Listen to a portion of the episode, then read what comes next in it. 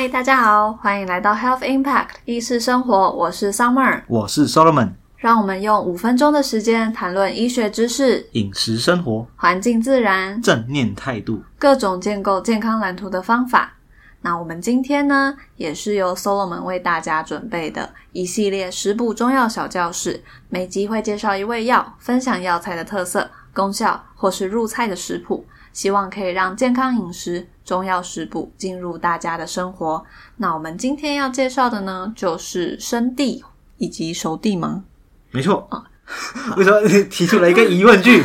没有认真在看，哎呀。好了，今天我们要介绍的就是生地跟熟地。那会在下一集介绍跟它很像的东西，叫做黄金。那生地它是四大怀药之一，它四大怀药这个可能大家比较少知道，它就是地黄、牛膝、菊花跟山药，就是怀牛膝、怀菊花、怀山药、怀地黄，哎，这样子哦，是这样子对对哦，对，怀就是他们会有一些道地药材啦。好可爱。对，嗯那生地本身它是玄参科的植物，那我们用它的是它的根，然后就是以河南怀庆的最为有名、最为道地。古人在鉴别地黄的时候，有一套他们的方法，就是他们会用用水去检验它。好酷，我们把地黄放在水中啊，如果浮在水面上面的，它叫做天黄。半浮浮半沉呃，半浮半沉，载浮载沉的叫做人黄。那如果可以下沉到水底，我们叫做地黄，就是天人地啊。哦，对，我们不是有天人地三才吗？啊，如果可以沉到水底的，叫做地黄。那这种地黄就是最好的，哦它本身也就叫地黄啊。对，嗯就是你要沉到水底才可以叫地黄这样子。所以天的最差，人的还可以，那地的通常是最好的。这样，它本身也就叫地，就跟它的名字合在一起啊，就是是地黄。从外观上来看的话，就是地黄，它的表面其实就是哎黑色，我们可以拿来看一下，就是它其实会有黑色跟褐色，嗯，对对对，黑褐色这样子。对，因为它原本其实不是黑色的，它它就是晒干之后会慢慢原，色是它原色是呃褐色，它有点像马铃薯那种褐色。对哦对，对然后你你如果经过就是晒干的话，它会变成有点黑黑的，那摸起来会有点黏黏的感觉，一点点黏黏的感觉。比之前的那个炙甘草炒的还好是吗？哦没有，它没有用炒啦，对，它是晒干而已。对就晒干而已。是晒干而已，就是从就是地黄先新鲜采根之后把它晒干，这样子，那它就是粘性比较高，它比较有那种韧性的感觉。嗯，对对对好对好厉害哦！对，所以这个是生生地地，嗯这个是晒干而已。对，生地是就是鲜地黄把它晒干，就是我们也也可以叫做干地黄，对嗯，干地黄或者是叫做生地。明白。那接下来我们可以看看熟地。那熟地又是怎么做的呢？那熟地 OK，那怎么做？等一下我们再揭晓。那熟地就是其实跟生地比起来，就是说一个是生的，一个是熟的。所以这个是炒过的。哎，对，或者是说，就是它其实不太像是用炒的，就是熟地它本身是用晒干跟蒸煮的方式。等一下我们再揭晓。那我们可以吃吃看。那在吃吃看之前呢，我们先看一下熟地。那熟地刚刚有有说到嘛，它就是熟的。嗯那它比较不会有棕褐色，对，它就是几乎整片都是纯黑的哎纯黑的为主。那这种时候，如果我们要鉴别熟地的熟地的好不好，就是其实就是要看它的横断面。那可以看到它横断面也都是黑黑色色的。熟地本身你不能只有表面熟，就是它里面也要熟，这样子、就代表说它其实有把它就是全部都完全煮熟透。对，那要把它熟透这样子了。嗯，对，那接下来我们可以把它拿一片来吃吃看。对，那你可以讲述一下那个味道的感觉。我觉得它味道真的是很甜诶，而且不难吃。嗯，甜甜的，尝起来味道真的甜很多，可是嗯吃到最后还是会有一点苦味。没错，这个就是地黄的特性，它还是要有苦味，所以它才可以入肾。嗯，对我们说苦味的东西，就是除了入血以外，嗯它还可以入入肾，就是去到身体的比较深部的地方。对，嗯那我们可以吃一小片生地，那生地可能就没那么的讨喜。对，哦你可以试试看。很黏牙，很黏牙，对不对？对，这个很黏牙，对，就没有那么甜了。对，我觉得就是比较不像可以吃的东西。要怎么讲？你这个描述，你吃过多少不能吃的东西？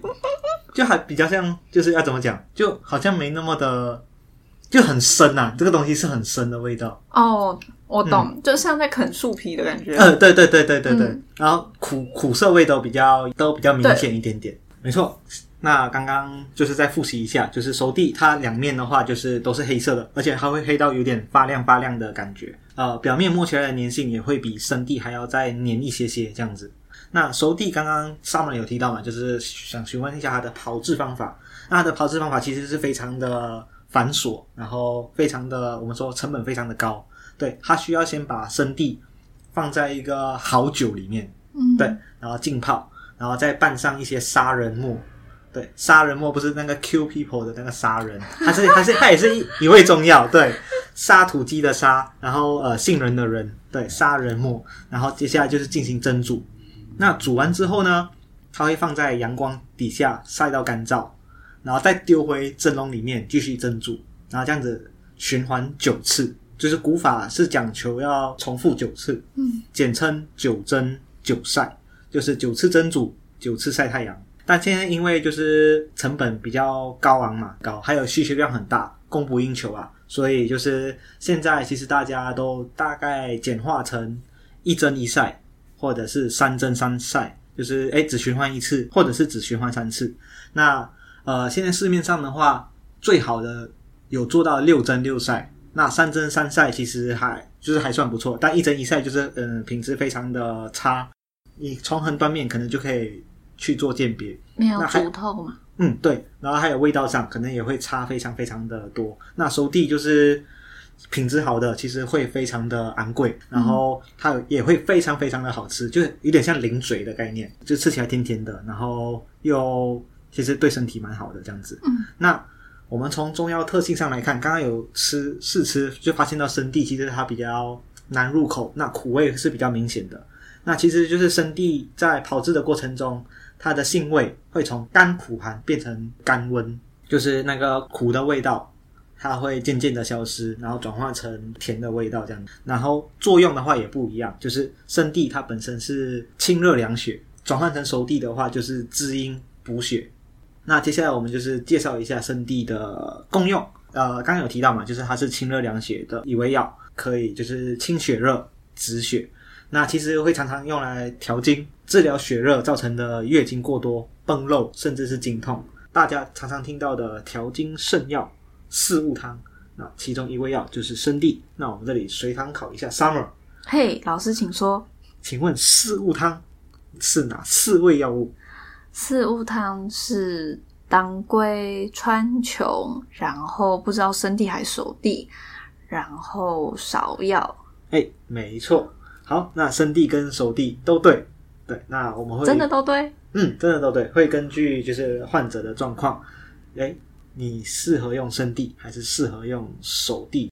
那我们这里先宣导一下，就是四物汤虽然是调经里面非常常用的一个方剂，但不建议女性自行到药房购买四物汤成药自己喝，因为你像刚刚提到的嘛，就是哎，生地跟熟地它们作用上有差别，一个是清血热，一个是补血。那其实医师会根据你的状况，看是要用生地还是要用熟地这样。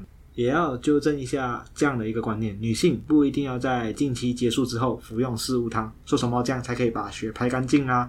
其实没有这种事情。那就是经痛的原因也分成很多种啊。如果是血热造成的经痛，那服用四物汤可能会造成症状更加的严重。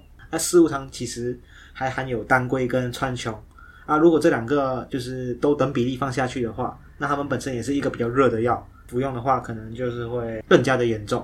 就是我们会变成是说需要调整，哎，把当归跟川穹的量降低，甚至是加一些更多清血热的药物。贸然去服用的话，可能会出现一些口舌干燥、身体发热，或者是甚至影响到睡眠的问题，也就是我们所谓的上火的症状。然后生地除了常常用来调经，其实它也很常用来治疗一些跌打损伤的问题，像是我们跌倒或者是被东西划伤之类的。